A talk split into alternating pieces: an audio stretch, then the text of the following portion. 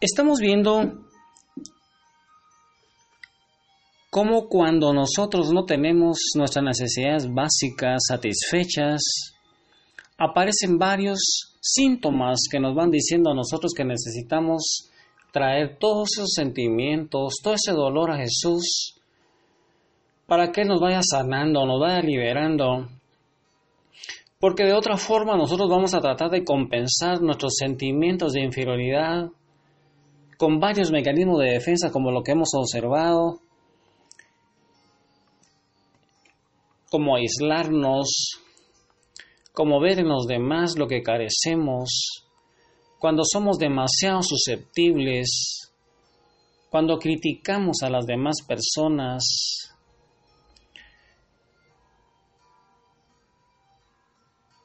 cuando buscamos ser perfeccionistas, cuando tratamos de llamar la atención, cuando somos demasiado posesivos, cuando tratamos de compensar ese complejo de inferioridad, cuando nosotros somos duros al tratar a los demás, yo te hice una pregunta, hermano, en la predicación pasada, ¿en qué basabas tú el sentido de tu valor? en ser perfeccionista o en alguno de esos mecanismos de defensa. Y yo te dije que había una sola fuente donde debería venir aquello que realmente nos, daría, nos daba valor y es saber que somos la imagen y semejanza de Dios. El saber eso solamente nos debería dar valor y nos haría sentirnos libres de todo sentimiento de inferioridad, Y cuando nosotros poseemos falsos sentimientos acerca de lo que somos, lo único que nos libra de, ello es decir la verdad. Y si nosotros decimos la verdad en cuanto a lo que creemos que somos o lo que hemos hecho, Cristo lo lleva en la cruz y entonces quedamos líderes, pero necesitamos ir a Jesús para que nos sane, nos libere y eso, hermano, es sanidad interior, es traerle a Jesús todas esas heridas. No tenemos nada que estar escondiendo. Si tú piensas que no vales nada, yo no sé si tú hiciste aquella oración en donde teníamos que decirle a Jesús, Señor, yo siento que no valgo nada. Toma tú estos sentimientos, los hechos todos sobre ti. Y recuerda, hermano, que Jesús vino a cargar con todo ese dolor, esas enfermedades, esos pecados, esas dolencias, todas esas carencias de necesidades básicas. Y no tenemos nosotros que aparentar que todo está caminando bien en nosotros si hay algo que no lo está. Tal vez tu mamá no te amaba, o tal vez tú no eres capaz de expresar de, expresarte amor a ti y a los demás. Si tú dices eso no es culpar a nuestros padres, a tus padres, al fin y al cabo, también nuestros padres fueron víctimas de las heridas que les causaron sus propios padres y aquellos de las heridas que les causaron los padres de ellos y así sucesivamente.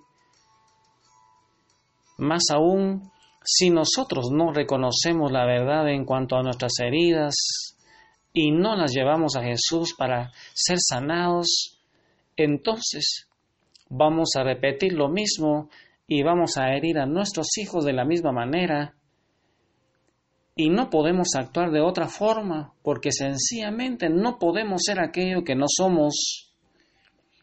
Y por eso yo te he invitado a que sigas tomando tu hoja, tu cuaderno, y sigue haciendo tu lista de todo aquello que tú recuerdas del pasado, todo eso que te ha causado dolor,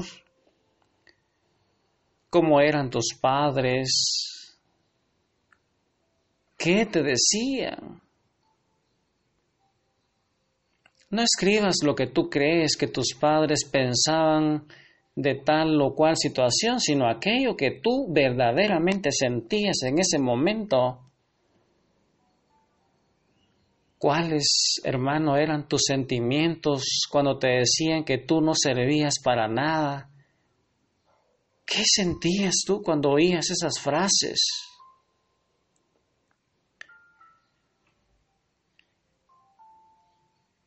¿Qué sentías cuando te, te comparaban con otras personas? Tal vez que te comparaban con tus hermanos.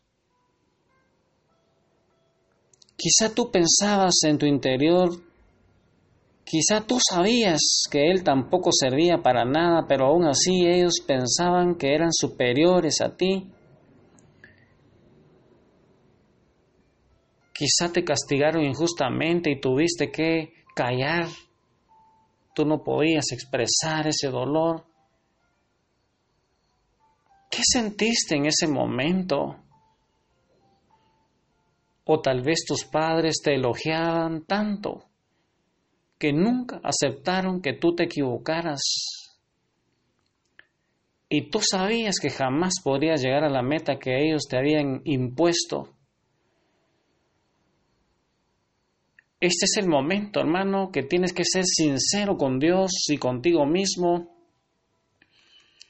Al hacer este, esta lista, recuerda decir la verdad, porque solo la verdad te va a hacer libre. Yo te invito hoy a que en el corazón de María Santísima le pidas al Padre que derrame su Espíritu Santo en el nombre de Jesús, con intercesión de María Santísima. Este es un momento para que tú ingreses al corazón inmaculado de María Santísima y le digas al Espíritu Santo que venga a morar en ti. Dulce huésped del alma, mora en mí. Y ahí donde estás, dile Jesús, Señor Jesús, yo siento que no valgo nada.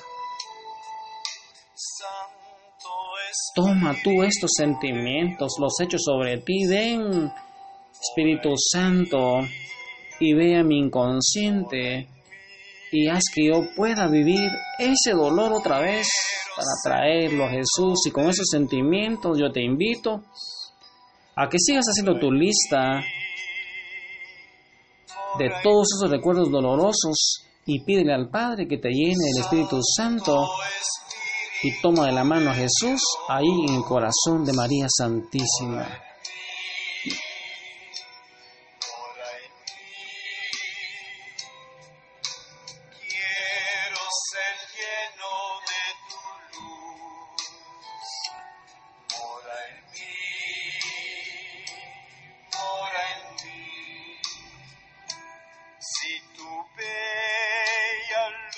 Luz mora en mí,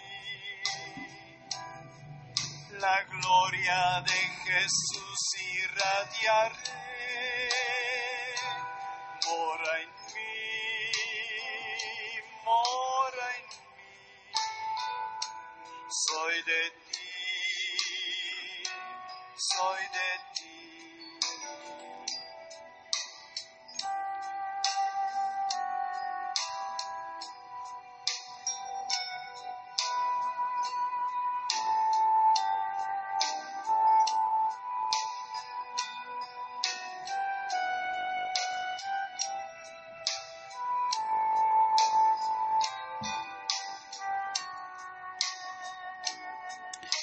Ahí donde estás hermano, entonces abre tu corazón a Jesús y llénate del Espíritu Santo para que Él venga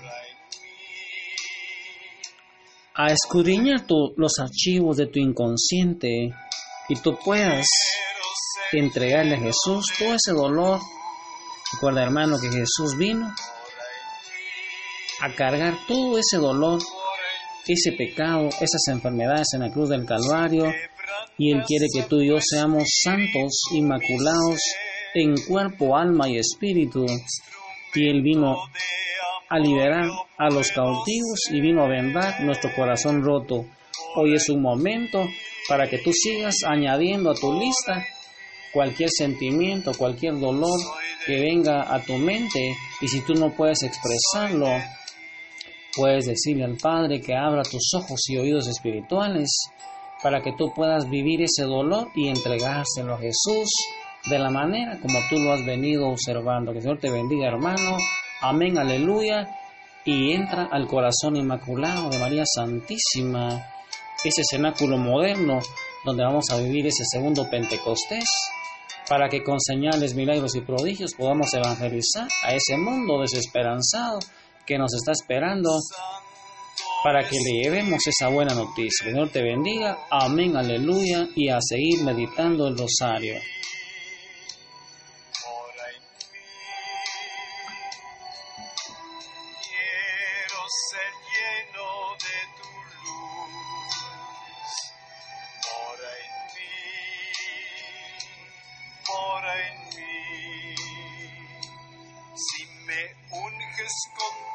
Fuerza y tu poder, al mundo nada tengo que temer.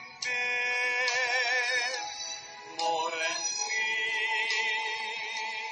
mora en mí, soy de ti.